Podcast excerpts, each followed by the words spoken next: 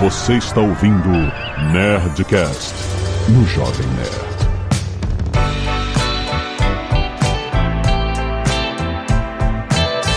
Landa, landa, landa, nerds! Aqui é Alexandre Ottoni do Jovem Nerd, geneticamente apaixonado. Hum, Eu sou Ricardo de Lázaro, médico da Genera, e a gente ainda não tem uma ferramenta de encontrar relacionamentos na empresa. Eu sou Cibele Fabichak, sou médica, fisiologista e historiadora e venho trazer aqui uma frase de cênica para o jovem nerd. O amor não se define, sente-se. Olha! Nossa, profundo! Eu sou a Rita Vu, sou designer, colunista da CNN e o amor pra mim tem a ver com libertação. Profundo também. As, Olha aí. olha, as mulheres muito profundas. Aqui é a Zagal e, o, e se a Genera inventar o Tinder genético. Acabou. Será que a gente vai ter um dia? Olha, Não. ia ser uma ferramenta, hein? Black Mirror, é isso que vai. Maravilhoso. Direto pra, né? É o Direto sonho. pra Netflix. Muito bem, nerds! Bem-vindos a mais um GeneraCast! Você sabe, a cada dois meses nós temos um episódio espetacular, super elucidativo sobre genética, com o Ricardo e muitos convidados agora, Rita Vus, Belly. Muito obrigado por estar aqui, porque nós vamos falar sobre a genética do amor. Estamos chegando no Dia dos Namorados e vamos mergulhar nesse assunto. Como que a gente pode enxergar o amor através da genética? Será que a gente pode sentir e quantificar o amor também? Fica aí que tá muito bom.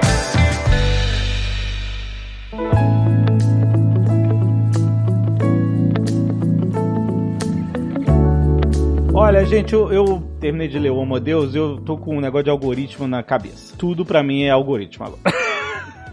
É, e algo que eu já tinha lido em outros artigos também, que se discute muito sobre ah, uma comparação de que as nossas emoções seriam mais ou menos como algoritmos. Assim, são programações que a gente tem de comportamento herdadas pela seleção natural, que dizem o que a gente fazer sem a gente ter que pensar. O amor tá muito ligado a essa função biológica que nós temos, e eu queria entender, porque a comparação é que, por exemplo, mamíferos que são é, normalmente seres que os filhotes precisam de muitos cuidados para sobreviverem, existe esse bond, essa relação de afeto gigantesca entre a mãe e, e os filhotes, etc. Né? Então eu não estou falando só de seres humanos, mas de mamíferos em geral, né? E que isso é uma, seria uma característica evolucionária pra gente. Quem cuidou mais dos seus filhotes teve mais filhotes e, e passou adiante essa herança por gerações e gerações. E aí eu pergunto, isso é uma forma muito fria de se enxergar o amor? Há Algo além disso, geneticamente? Eu acho que antes da gente chegar à genética e a gente abordar um pouquinho mais, né, a fundo aí a relação da genética com a, a fisiologia do amor, ou a neurobiologia, né, do amor, eu acho que a gente podia colocar uma, uma questão que eu sempre coloco quando eu abordo aí esse tema, que é o amor é uma invenção humana, né? Eu acho que é uma, é uma pergunta bem interessante, porque lá, né, como você falou, lá nos primórdios, o amor, a paixão, ela na verdade apareceu com os seres, né, que se relacionam. E como você bem citou aí, são mamíferos, né? Nós somos mamíferos, então essa relação, esse vínculo, né, ele um dos primeiros, claro, o primeiro vínculo que se tem entre mamíferos é justamente o vínculo de mãe e filhote, né? É um vínculo que se começa a construir já a partir do momento do nascimento, né? Do, do, do ser físico de dois seres que começam a se relacionar. E aí vem,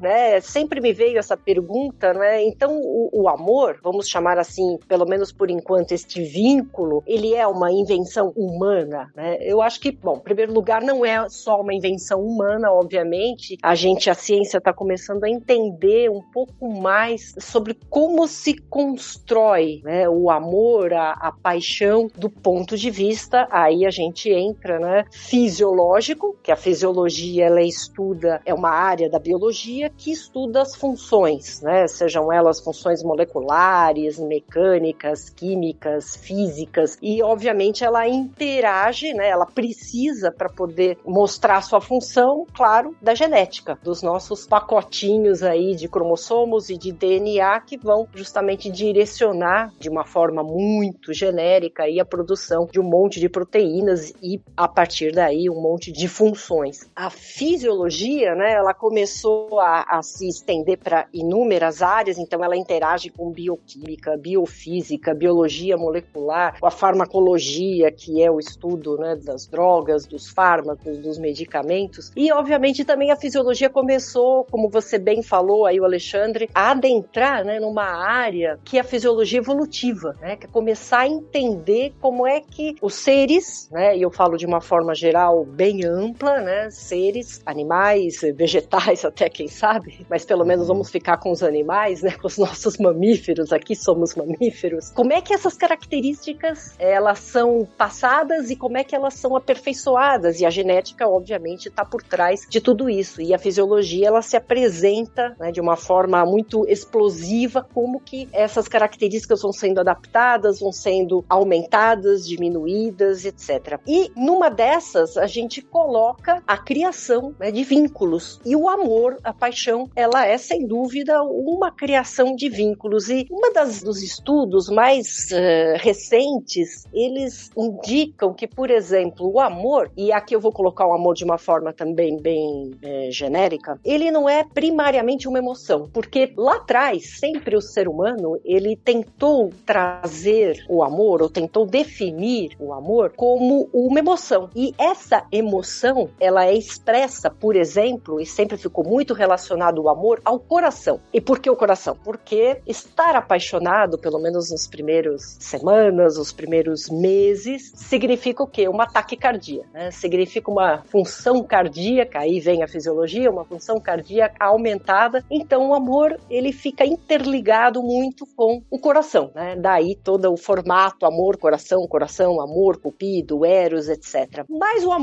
ele é muito mais do que emoção, porque é isso justamente que a neurobiologia, a neurofisiologia, a neurociência está trazendo para nós. E essas pesquisas, elas começaram principalmente a explodir no final dos anos 90 do século 20, né, do século passado, já estamos no 21, e deram uma explosão nos primeiros anos deste século 21. E aí essa neurociência, neurobiologia, ela diz o seguinte, que o amor, ele não é primariamente uma emoção, mas é um sistema de motivação. E é um sistema que justamente está orientado em torno do planejamento e a busca de um desejo ou necessidade específica. É como se estivéssemos atrás de alguma coisa muito específica, de um desejo muito particular. E ele é projetado, isso é interessante que os, os estudos já indicam, parece uma coisa óbvia, mas é importante que tenhamos a ciência afirmando isso. O amor ele é projetado para permitir esse sistema de motivação, para permitir que os pretendentes, sejam eles do mesmo sexo ou de sexos diferentes, então não importa se é uma relação homo ou heterossexual, construam e mantenham um relacionamento íntimo com um parceiro específico e cujo objetivo primário é a reprodução. O objetivo final é o quê? É a construção, trocando em miúdos, de um vínculo muito forte que didaticamente a gente começa a chamar essa fase explosiva, eufórica, inicial do amor de paixão, para que com o decorrer do tempo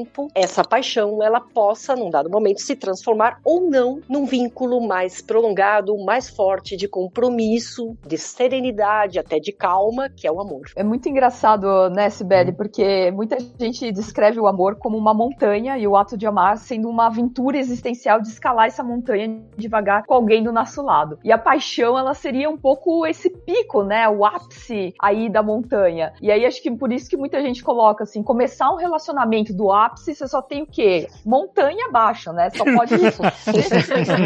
então Muito é, é, a é muito louco isso. É, é exatamente esse estado de demência do cérebro. Mas eu achei muito engraçado você colocar da questão da reprodução. A gente naturaliza muito esse sentimento, né, de amor, sem refletir de fato o que ele significa. Acho que o amor ele foi muito descrito aí pelas artes, que sejam elas visuais, plásticas, música, cinema, literatura, mas ela acaba estando muito vinculada a essa questão da preservação da espécie humana. Só que quando a gente pensa em espécie humana, a gente não pode deslocar, né? Lógico, a gente tem toda a parte biológica, fisiológica, mas a gente não pode deslocar da cultura. O amor ele acaba passando por uma manutenção de riqueza, de sobrevivência, enfim, ninguém faz nada sozinho. Então é, é- é muito engraçado você trazer isso, porque a gente tem filósofos, por exemplo, como Schopenhauer, que na, na metafísica do amor ele ressalta, né, que o ser humano ele quer ocupar a maior quantidade de espaço e viver o máximo de liberdade possível, né? Ele quer se eternizar. Então tudo seria um desejo de procriação, né? De geração de descendentes e que o amor seria um simples instinto animal. Só que ao mesmo tempo a gente tem outros filósofos, né? Que acabam trazendo uma visão bastante bonita, né? Do, do que é o amor. No livro A Ética do Spinoza traz uma definição de amor que é uma das coisas mais lindas que tem, né? Ele fala que o amor nada mais é do que a alegria acompanhada da ideia de uma causa exterior e o ódio nada mais é do que tristeza acompanhada de uma ideia de uma causa exterior. Temos, além disso, que aquele que ama esforça-se necessariamente por ter presente e conservar a coisa que ama. E, contrariamente, aquele que odeia esforça-se por afastar e destruir a coisa que odeia. É basicamente isso, né? O fato de a outra pessoa existir, você amando essa outra pessoa, já é suficiente, né, para sua alegria, né? A, mera existência dessa outra pessoa já te causa alegria. Tô falando, né, da parte da fisiologia e da neurobiologia, né? O que é alegria para Spinoza? É a potência de agir do corpo, é o fazer. E aí essa potência de agir do corpo, ela tá condicionada a esses processos cerebrais, né? Que nem você falou da motivação, que é regulada aí por dopamina, noradrenalina e, a, e o próprio humor, né? Que é regulado pela serotonina. Então é muito interessante porque a gente tem a questão biológica, mas essa questão cultural ela acaba também permeando, né? Todas as esferas, ainda mais quando a gente fala do, do amor. Eu acho muito incrível como a gente, em pouco tempo de podcast, a gente falou de tanta coisa e tão interessante, né? Eu acho que puxando um pouco já é, a pergunta da Cibele, se o amor é uma invenção humana ou não, eu não sei se vocês já viram animais com um sistema nervoso central mais evoluído, que nem um elefante, por exemplo, perdendo um filhote. Você vê a reação de uma mãe perdendo um filhote, você vendo o desespero, o sofrimento daquilo, é difícil você falar que não tem um pouco de amor naquilo, né? Mas o ser humano, ele é um, ele é um ser vivo, ele é, é uma espécie incrível, uma espécie super interessante e que ele tem esse poder de ver padrões e criar padrões e trazer sentido em coisas. Então eu acho muito legal, até juntando um pouco as duas falas, né? Eu acho que tem esse componente biológico que é forte e que o ser humano conseguiu criar muita coisa em cima disso, né? Definir, a gente também falou de diferentes tipos de amor já, né? Então ele consegue definir tipos, né? E tentar detalhar e, e criar muita coisa em cima. Então acho que o amor que a gente sente, com certeza tem essa raiz mais biológica que é modificado culturalmente ao longo dos séculos, né? Isso foi sempre muito mudado, mas que ele tem um sentido muito maior do que só essa desbalanções, essas vias neuronais. É, eu acho que a gente não, não pode realmente limitar o amor a isso. Exatamente. É, eu, eu, concordo aí, eu acho que essas as observações de, de vocês são muito pertinentes e, e aí eu, eu senti aqui que eu posso trazer uma, uma definição bem interessante da antropóloga Helen Fisher, que é uma antropóloga pioneira, na verdade, na construção da pesquisa neurociência no amor. E é interessante que ela começou a, a estudar a, a, paixão e o amor porque ela foi chamada por um, lá no final dos anos 90, por um site norte-americano que, justamente através né, do cruzamento de características por algoritmos, ela começou a ficar intrigada né, de como que se poderia encontrar algumas características que poderiam ser cruzadas através desses algoritmos e entender um pouco mais como é que se poderia categorizar né, o amor. E a partir daí, da literatura que ela tinha e, e até um dos autores em que ela foi se inspirar para criar essa categorização do amor, foi o Triângulo do Amor de Sternberg. O Sternberg, ele fez um, um triângulo, né, ele criou literalmente um triângulo com três elementos. A paixão, que seria o romance, a atração física e o desejo sexual, a intimidade, que é a cumplicidade, a construção do vínculo, e finalmente o compromisso, que é a decisão e o pacto para amar. Então, a Helen Fisher, ela se inspirou nesse triângulo do amor de, de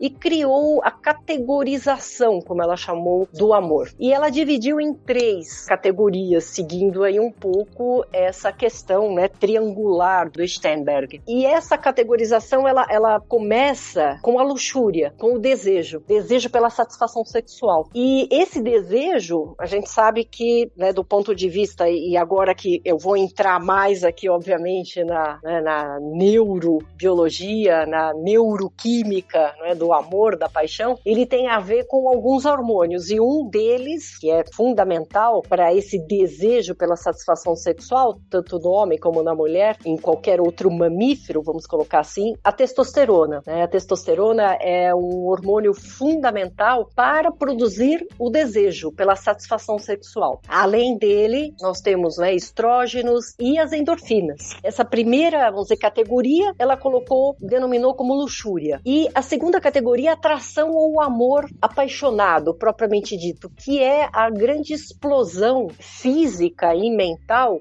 da paixão propriamente dita, que é né, aquela imensa energia, imensa alegria, imensa sensação de felicidade, de prazer de estar ao lado daquele ser que o apaixonado coloca como único. Então, essa atração ou amor apaixonado, ela tem alguma neuroquímica importante, né, que é a dopamina, que já foi citada aí, a noradrenalina, a serotonina e as endorfinas continuam. A terceira categoria que ela coloca é a ligação, que é o, o vínculo propriamente dito, aquele que eu falei lá no início. É a sensação de calma, de paz, intimidade, construção de um vínculo estável. E quem estaria por trás? O que, que a ciência, a neurociência tem descoberto? Que um dos neurotransmissores mais importantes é a oxitocina. Né? Então nós temos aí uma, uma, uma explosão de estudos no momento, aí já nos últimos 20 anos e vem, e vem aumentando muito, é a relação da oxitocina, que tanto é chamada de hormônio né, do amor, da confiança, na construção desse vínculo no decorrer do tempo. Esses três elementos da Helen que ela coloca, Helen Fischer, que são as categorias do amor, o que é mais curioso é que não necessariamente eles acontecem simultaneamente pela mesma pessoa. Então você pode ter o desejo, né, a luxúria por um indivíduo, aquela euforia, obsessão por outro indivíduo e o amor por um terceiro. E é aí que a coisa fica bem complicada. Porque não pode usar isso como desculpa. Não, não pode.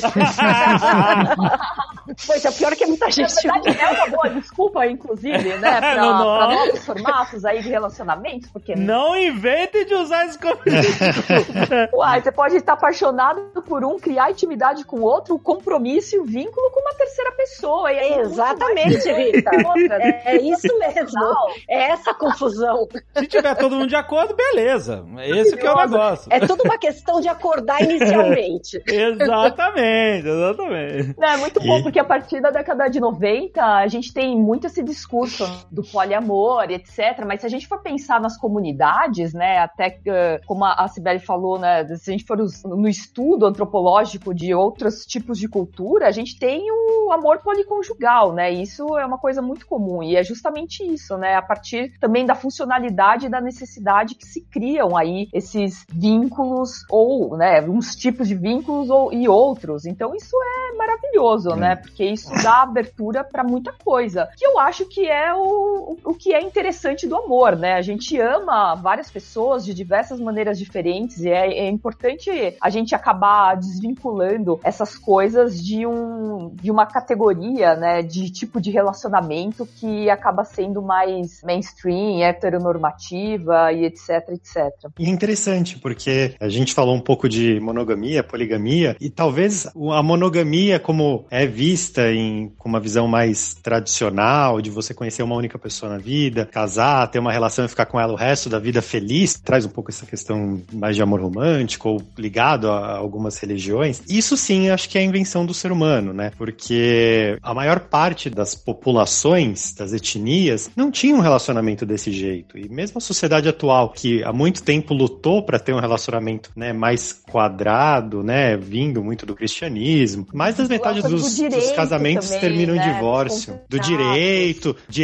herança, né? Questão de herança. E mais da metade dos casamentos terminam em divórcio. Então, realmente, acho que essa tendência atual de tentar ver modelos diferentes de relacionamento. Outro dia eu tava no, no- vendo TikTok e apareceu um trisal no, no meu TikTok. Achei super curioso, assim, eles, né, postando e aquilo como muita gente comentando, assim, algo que vem se normalizando, assim. Eu acho super interessante. É, é interessante, Ricardo, isso que você tem colocado, porque se a gente for assim olhar um pouquinho para a história, né, para trás, de como se constroem, né, os vínculos, né, de um casal, né, e aí eu, eu não vou colocar se é hétero ou homossexual, mas de um casal, a gente tem que lembrar que o advento de casar ou de se unir a partir da paixão e do amor, ela é muito recente. É praticamente do século XIX, né, que a gente enxerga que os casais começaram a se unir, a se juntar a partir da paixão. Por quê? Porque os contratos eram feitos mais do ponto de vista social, eh, geográfico, de interesses múltiplos que se juntavam casais. E a paixão, né, a, a grande explosão ou a, a, a maladie d'amour, né, que é justamente a, a doença, né, do amor, ela ficava restrita a circunstâncias eventuais e que não necessariamente, praticamente, não era aquele indivíduo com quem o indivíduo se apaixonava que ele iria construir uma vida, né, que ele iria viver. E isso a gente observa aí na, né, na evolução histórica, ela é muito recente. Né? Isso eu estou falando aqui, né, vamos, vamos pensar no, no, Ocidente, né, porque o Oriente, se a gente entrar, é, é um outro mundo, né, são outros formatos né, de contratos, por exemplo, como na Índia, né, que dependendo das populações ali, os casamentos, até hoje, isso é corrente né, entre as castas, em que os casamentos são feitos entre as castas e que são determinados já quando os indivíduos são ainda crianças. Então, essa questão né, de estar apaixonado, de já,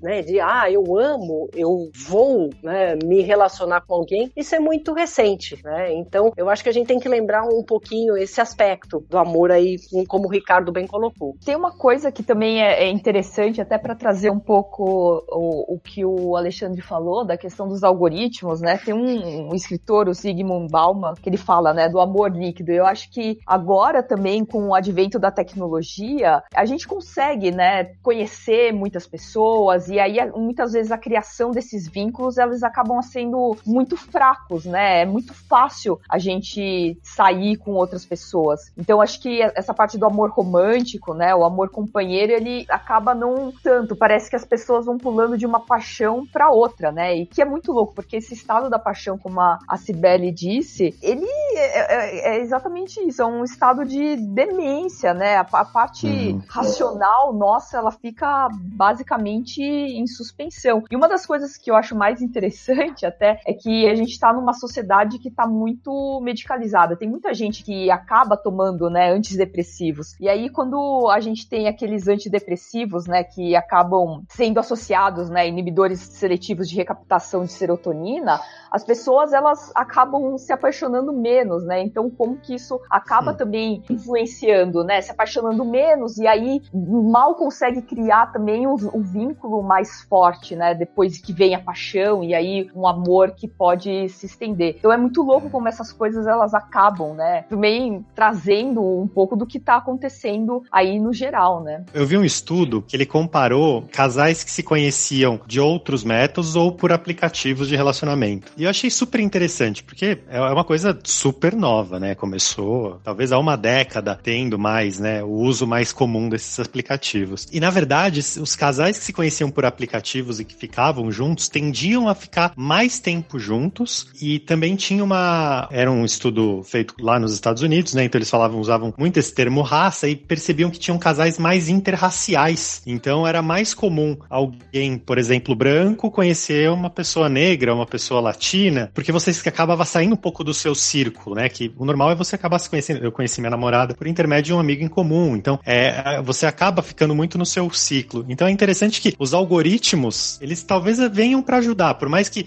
possam hum. deixar o amor mais, mais líquido e, e, e, as relações às vezes mais estreitas, quando elas geram uma relação, talvez elas tendem a ser mais fortes. Olha, sem fazer juízo de valor com o se é certo ou não você conheceu um, alguém através de algoritmo, através de aplicativo, etc., é fato que os algoritmos estão conhecendo os seres humanos cada vez melhor e, e conhecendo nossos dados através de machine learning e mapeamento de interesses em comum, de inclinação política, de tudo. Tudo que isso pode construir com um maldito like do Facebook através de perfil de pessoas. Se você colocar isso tudo no liquidificador, a tendência é que você consiga mais facilmente juntar pessoas com mais interesses em comum e a gente vai ver com o passar das décadas se esse número vai bater com a expectativa, com essa projeção, né? Que teoricamente o que se fala que o algoritmo, sim, ele vai ser capaz de fazer mais casais bem-sucedidos do que o acaso, do que você derrubar o leite no supermercado e os dois abaixarem para pegar, sabe? Essas coisas. E, oh! ah, até é. porque os algoritmos sabem muito mais da gente do, do que a gente mesmo, né? Do que a gente, exatamente. Eu acho que pegando um pouco do que a Rita e o, e o Alexandre e o Ricardo também comentaram, a questão aí, só trazendo um pouquinho, voltando um pouquinho lá do Zygmunt Bauman, em que ele fala do amor líquido, isso me veio à, mente agora, que justamente uma das características que ele coloca, e que vocês citaram, a monogamia, a monogamia sequencial. Né? Ele coloca justamente que nós estamos num momento em que os indivíduos querem experimentar, consumir o máximo possível e se cria né, uma, um vínculos passageiros, superficiais, no qual se caracteriza, que eles chamam de monogamia sequencial. Então o indivíduo ele é fiel enquanto ele está com aquele indivíduo, passa para o próximo e assim as paixões elas vão se sucedendo né, de uma forma bem linear, vamos chamar assim, ou paralela, né, ou simultâneas, mas em geral elas são lineares. E o que é interessante também, eu acho que nessa questão da monogamia e que os autores têm trazido aí alguns estudos, né, eles têm separado a monogamia genética da monogamia social. Né? Então, monogamia genética, né, o indivíduo ele reproduzir, né, ou aquele ser reproduzir sempre, né, com o mesmo. Né? Então, um casal se reproduz um com o outro, então são monogâmicos. Lembrando que a monogamia na natureza, no reino animal, ela é a exceção. Aí os números são muito variados, o que eu tenho lido na literatura, mas ela pode variar dependendo, claro, da espécie e tudo mais, entre 3 a 9, 10% que são monogâmicos, né, monogâmicos genéticos. E os autores têm colocado um novo conceito, que é a monogamia social. Né? Então, essa monogamia social, o indivíduo né, está com o outro, mas não necessariamente a monogamia genética ela acontece. Então, o indivíduo ele pode sim se relacionar sexualmente com outros, mas ele permanece somente com um. Né? Então, é bem interessante sim. isso. E, e, é legal, assim, porque tem essa variação em, entre espécies, né? Mas mesmo dentro de uma mesma espécie, mesmo dentro dos seres humanos, existem variações genéticas que propiciam uma maior monogamia, uma menor monogamia, né? E então a Genera não testa isso, pelo menos não por enquanto. Então, se vocês quiserem dar pro seu namorado ou namorada o teste da Genera, não vai esperando que vai dizer se, se a pessoa é mais monogâmica, se vai ser mais fiel ou menos. tava, tava todo mundo já clicando pra. Ah, agora que eu vou ver o teu gênio, o teu gênio. Mas tem. É, ainda não, ainda não. Quem sabe a gente desenvolve esse teste. Mas tem um marcador, até nos Estados Unidos tem empresas vendendo isso, né? O marcador, por exemplo, uma alteração genética próxima do receptor de vasopressina. E esse receptor, né, essa alteração, ela tá ligada, principalmente em homens, a ser mais infiel. Então tem estudos que mostram que quem tem essa alteração tende a ser mais infiel em relacionamento. E também isso acontece nas mulheres. Tem um outro SNP, um marcador próximo ao receptor de ocitocina, a gente falou bastante de ocitocina já, e que também isso mais ligado em mulheres mostra o quanto que uma chance da mulher ser mais ligada no relacionamento, ser mais, não, não, sei se é a palavra fiel, mas mais próxima da relação do que quem não tem. Então mesmo entre, dentro de uma mesma espécie tem essa variação. Mas isso é marcador de DR, é isso? é mais uma boa justificativa, né, pros, é, pros erros. Vai, vai ter no Tinder o horóscopo e logo embaixo os marcadores genéticos da pessoa, né? Sensacional. E é interessante que você falou isso da oxitocina, porque também né, tem vários estudos aí chegando, alguns bem clássicos, no sentido de fazer a aplicação da oxitocina por via inalatória e avaliando o comportamento de casais antes e depois de um período de inalação, vamos dizer assim, de oxitocina, no qual há uma melhora do diálogo, da empatia, do, do, carinho. Olha. É sério? É, isso Eu é sério. fiz esse tipo é. de inalação e para mim não deu certo. Você é. fez, Rita? Sério? Sim. Conta como foi. eu não sei se eu fiz da maneira certa, né? Mas a ocitocina, ela é muito vendida, né, para mulheres lactantes, né? Isso, porque a ocitocina é um hormônio que tem a ver com a amamentação e com o trabalho de parto, exatamente. Exatamente. E aí, enfim, comprei na farmácia, falei, bom, vou testar, né? Vou ver se eu consigo me vincular mais. E no fim não deu nada certo. Você deve ter esse marcador dor, Rita, essa alteração genética no receptor da oxitocina. Depois a gente tem que olhar o seu DNA lá na Fazer a pesquisa completa. Mas talvez, gente, há necessidade de um conjunto, né? Então você faz a inalação, aí você bota uma Netflix, E- baixa a luz, assim, Aí sim. Tem um um vinhozinho. contexto, né? vai, sexta-feira à noite, cobertor, e aí tudo funciona, tudo se encaixa e tudo funciona. É, a gente falou, esse é um dos tipos de amor, né? O que é mais mediado à oxitocina. Mas você também comentou, Sibeli, que tem os que são mais ligados à testosterona, por exemplo, né? E eu também Isso. já vi que adesivos de- e, e aplicação de testosterona também aumenta o libido em mulheres, né? Então, é, Exatamente. a gente tá quase fazendo um biohacking do amor. Então, quem quiser também ouvir o, o, Um o grande GeneraCast. Biohacking.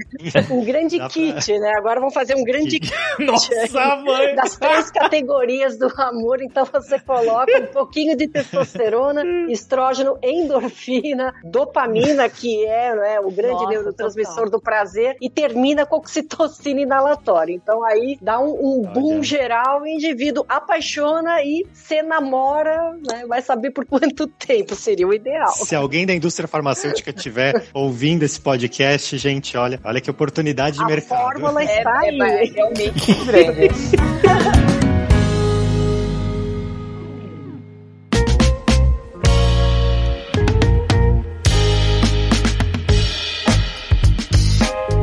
Vocês acham que isso é, é a gente tentar quantificar muito cientificamente o que é o amor, a paixão, etc?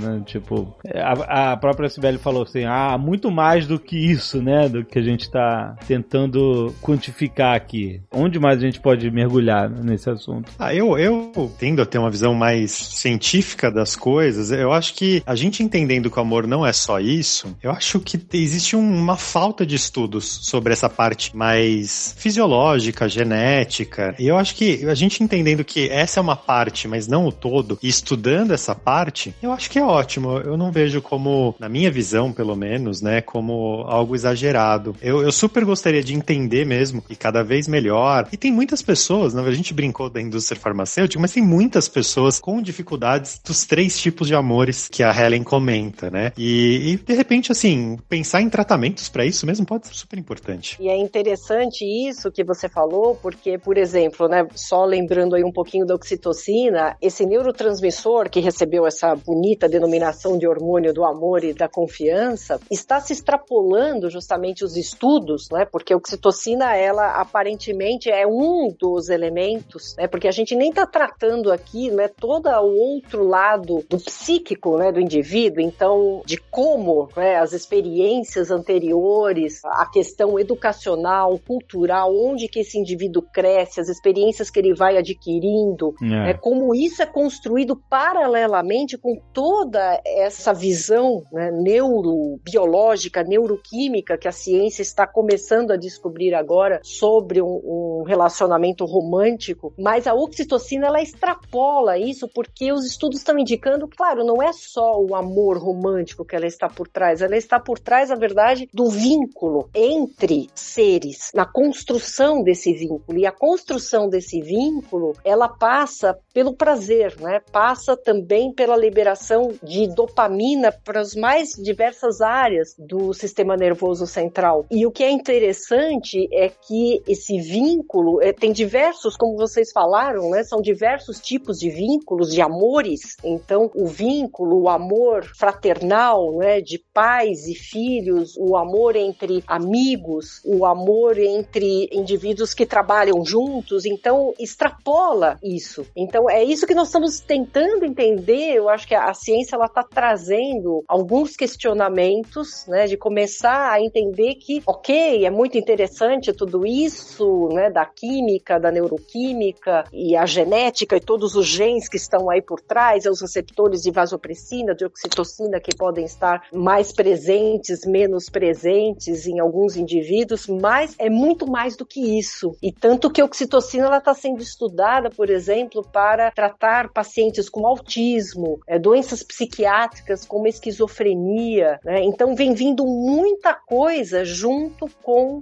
toda essa neurociência do amor e da paixão. É, e também é importante dizer que o amar também é querer aprender, né? Ouvir quais são as próprias necessidades, as necessidades da outra pessoa, não interessa se é um companheiro, se é um amigo, é, é ter esse cuidado, né? A gente precisa. E também uma coisa muito voltada ao autoconhecimento, porque também para a gente se dispor a conhecer outra pessoa, criar esses vínculos, a gente também precisa saber o que a gente quer, né? Então, para além, né, de toda essa parte biológica, é esse aprendizado, né? Esse conhecimento que a gente vai construindo a partir do cuidado e da generosidade também. É, existe também uma tendência evolucionária da gente dar preferência a estar inseridos em grupos, né? É uma característica nossa de a gente se dar bem quando a gente está unido, né? O ser humano, a comunicação entre humanos foi o que liderou, o que levou a espécie a acabar dominando o planeta inteiro em, sei lá, em 20 mil anos, sabe? Em um pouquíssimo tempo, se você colocar isso no, no calendário cósmico, né? Então, é, existe essa tendência da gente, né, querer se encaixar em grupos, querer criar vínculos de afinidade, que a gente não tá falando só de paixão, de reprodução, etc, né? É um estímulo social também selecionado pela evolução e pelas gerações que foram passando à frente seus genes, né? É, e também de relacionamento, né? Acho que,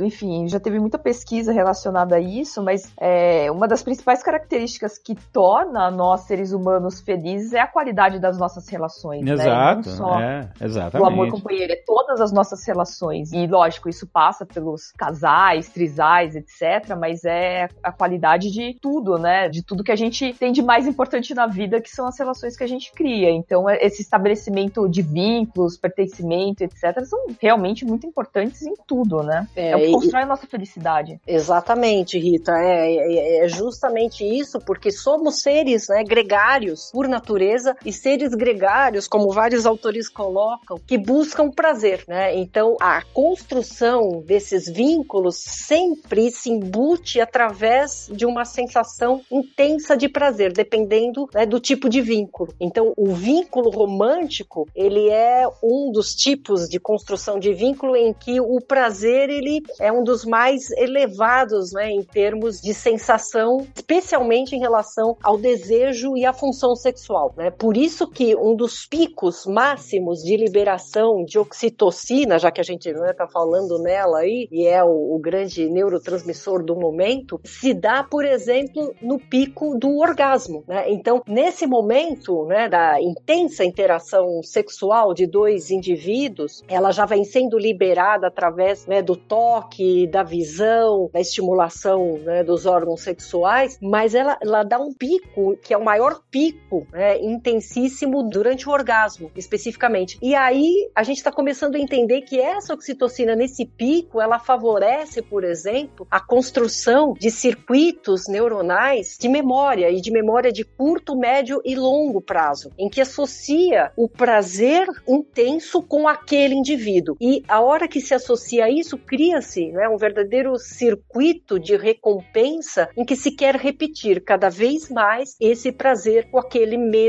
indivíduo. Por isso que a monogamia, especialmente no início de um relacionamento da paixão, vamos chamar assim, das primeiras semanas, primeiros meses, ela praticamente ela não aceita infidelidade sexual. É muito difícil para o indivíduo aceitar a infidelidade sexual, porque esse intenso vínculo, né, essa intensa ligação que se estabelece entre esses dois indivíduos, justamente é para quê? Para que esses indivíduos fiquem unidos, juntos, por um determinado tempo, um objetivo muito evolucionário, muito biológico, é claro, né? A gente já falou aqui, a gente, o ser humano já extrapolou muito isso, né? Além do efeito somente reprodutivo, mas a paixão visa justamente, né? Esse início do amor visa estabelecer esse vínculo muito forte e desse vínculo muito forte ele permanece por um determinado tempo, né? Por isso que a gente fala que a paixão ela tem um tempo de validade, porque é impossível você o sistema nervoso central e o nosso organismo manter essa explosão, esse turbilhão neuroquímico e fisiológico e metabólico tão intenso por muito tempo. Por quanto tempo né, a paixão ela permanece ativa? Aí eu jogo essa pergunta. Quem quer responder um pouquinho? A Rita respondeu. Depois do pico da montanha é só ladeira abaixo. então, da montanha da Rita.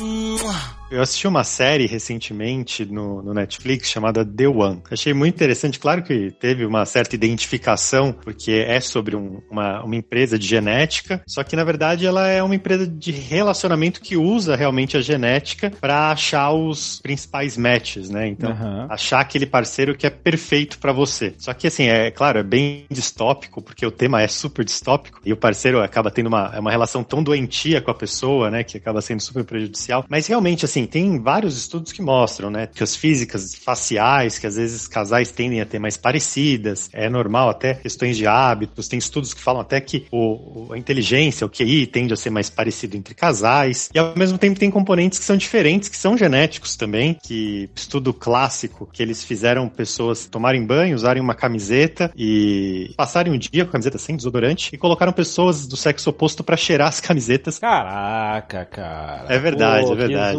É verdade. isso.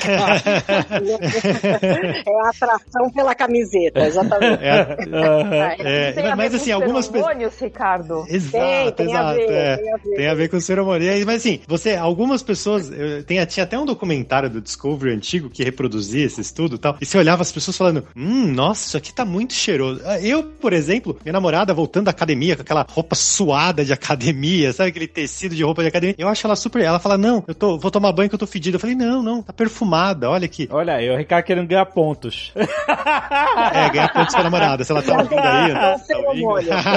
Mas realmente, assim, eu, eu até queria fazer o teste com ela, porque tem esse complexo MHC, que são os genes HLA, que estão ligados à, à resposta imunológica, né? E que parece que realmente tem vários. Essa complementariedade ela é importante, vezes por mais tempo. Esses estudos às vezes são meio controversos, tá? Mas tende a falar até questão de fertilidade. Tem muito estudo sendo feito por essa complementariedade de sistema imunológico, né? A, ideia evolutiva é que se você tem uma, um, um filho com uma pessoa com um sistema imunológico diferente, complementar, né? A chance dessa criança ter um filho com um sistema imunológico mais rico, entre aspas, né? Mais completo é maior. E daí eu acho que é assim, esse conceito todo é interessante. Claro que a ciência não tá lá e não sei nem se ela deve chegar nesse caminho, né? Tem questões várias, dilemas éticos sobre isso, mas queria entender, vocês acham que é uma boa ideia, por exemplo, se a Genera criasse um- um- uma ferramenta de relacionamentos, assim, até quem estiver ouvindo, se quiser falar, nossa, eu super faria, manda uma mensagem lá no, no nosso Twitter, no nosso Instagram, mas queria saber de vocês. Nossa, eu acharia sensacional, viu, Ricardo? E, e é engraçado você falar desse complexo aí, porque nesse sentido, né, quanto mais diferente for aí o sistema imunológico, melhor. Culturalmente a gente tem, né, essa coisa de que, ah, os opostos se atraem, na verdade não, né? Enquanto geneticamente a gente quer diferença, culturalmente a gente quer pessoas que se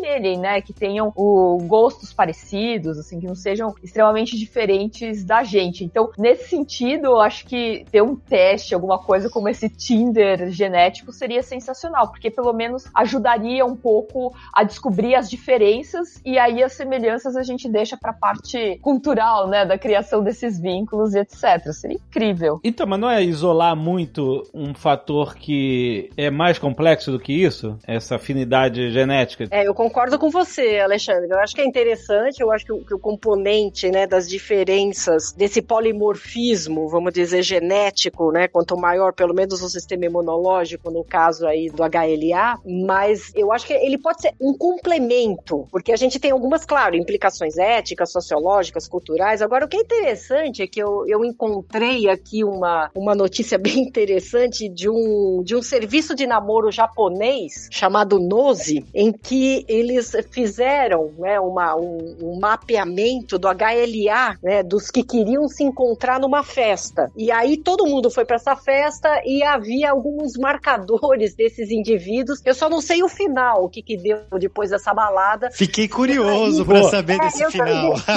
Eu também, eu também fiquei curiosa porque é interessante. Eu não sei se os matches foram, né, foram feitos em que proporção, mas você vê que há, né, já as coisas como no, na- no filme da, eu assisti essa série, é bem interessante o The One. E é você vê que os caminhos eles estão indo, eles estão margeando, eles estão tateando, né? Na verdade é isso que eu sinto, mas eu concordo aí com o Alexandre, é um dos elementos, porque como a Rita falou, as diferenças, né, elas podem ocorrer e são importantes nesse polimorfismo, variedade genética para uma série de elementos como sistema imunológico, etc. Mas as similaridades, e mais do que as similaridades, familiaridades, é como eu falei, é todo o histórico psíquico, emocional do indivíduo que também está contando, né? Então eu acho que é um grande pacote, né, que deve caminhar junto com vários elementos. Os pesos a gente ainda não sabe exatamente a magnitude de cada um. É, mais uma ferramenta, né? Acho que é isso que é interessante, a gente ter Exatamente. ferramentas disponíveis, né, que sejam as tecnologias digitais, biológicas,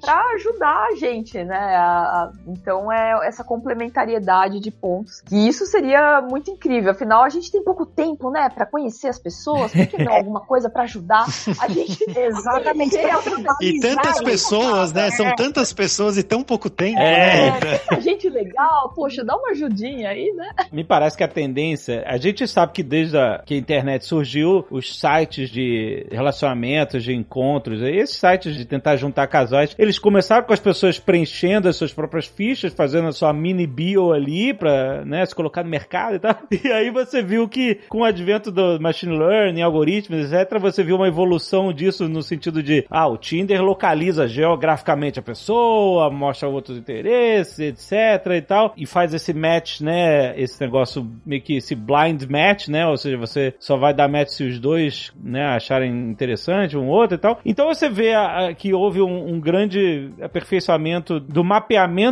de interesses sociais das pessoas, né, que tem a ver muito com a cultura, né, e nada a ver com genética. E você tem o The One, que ele justamente isola apenas a genética da coisa, e o que me parece que com cada vez mais testes genéticos pelo mundo, né, genera um exemplo e tal, deve haver uma, uma mescla dessas informações, né? Você, eu acho que no futuro a gente deve ter serviços que juntam o máximo de informações que as pessoas quiserem compartilhar, é claro, mas enfim, seus interesses sociais, econômicos, políticos, culturais e afinidades genéticas, etc e tal. Eu não duvido que exista em breve um super app de relacionamento que junte todas essas informações e aí a gente vai ver quais vão ser os filhos dessas interações.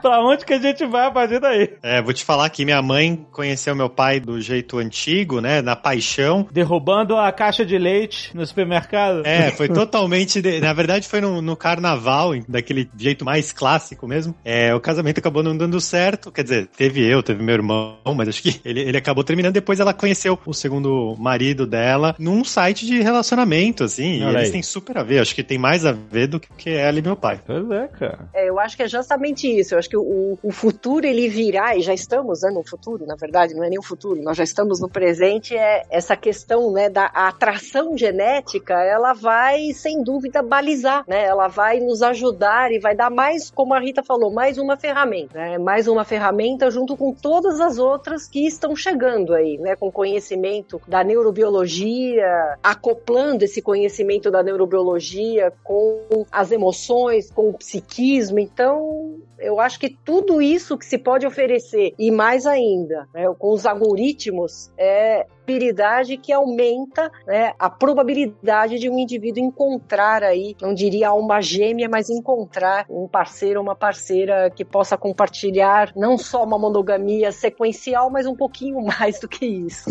Interessados em marcadores monogamia sequencial. Olha, já surgiu, surgiu, surgiu um play aí. 哈哈哈哈。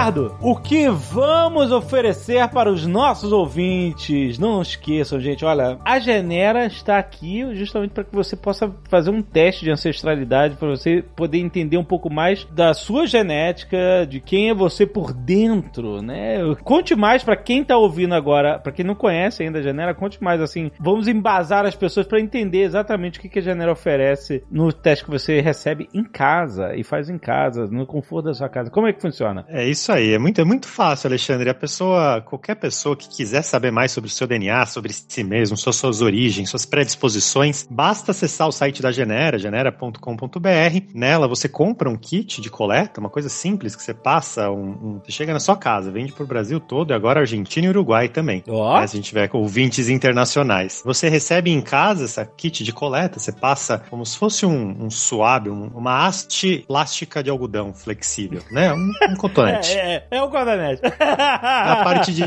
dentro da bochecha, né? E devolve essas amostras pra gente no laboratório. E no máximo 15 dias úteis você recebe aí muita informação, né? Sobre o seu DNA. E esse é um ótimo presente de Dia dos Namorados, por sinal, né? A gente não vai conseguir ainda dizer se seu namorado ou sua namorada, né? É fiel ou se a relação vai durar ou não, ou se vocês têm compatibilidade genética. É, não é por isso que você vai fazer, exatamente. Não é por isso, mas tenho certeza que ela ou ele vão adorar o presente. A Rita, inclusive, que participou do, do programa, fez o, o, o, teste, e o teste ele fala muitas coisas de ancestralidade, predisposições. A parte de ancestral, por mais que tenha esse rosto mais asiático, ela quase gabaritou todas as populações do mundo. Mas tem porcentagem africana, indígena, europeia, de diversas populações, claro, e a parte asiática. Então é muito legal você descobrir isso. Você consegue não saber essas compatibilidades, mas algumas compatibilidades você pode comparar com seu namorado, namorada. Se tem mais hábitos noturnos, diurnos, se você lida melhor com estresse ou pior, com aspectos de saúde, né? Então, intolerância à lactose, deficiência, predisposição para deficiência de algumas vitaminas, tem muita informação lá. São mais de 100 tipos de análises que a gente faz. Legal. E a gente tem cupom. Ó, oh, é isso que eu ia perguntar. Afinal, dia dos namorados. Temos um cupom especial, né? Um cupom de 110 reais para quem comprar os pacotes standard e completo, né? São dois os pacotes que a gente tem lá. E o cupom exclusivo do GeneraCast, que é Nerd Genera, tudo junto. Acho que o cupom aqui vai estar tá escrito na descrição aqui do podcast. Excelente. Então, gente, aproveite link aí no post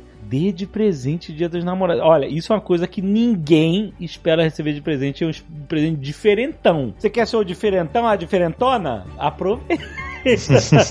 Link no post, gente. Até a próxima!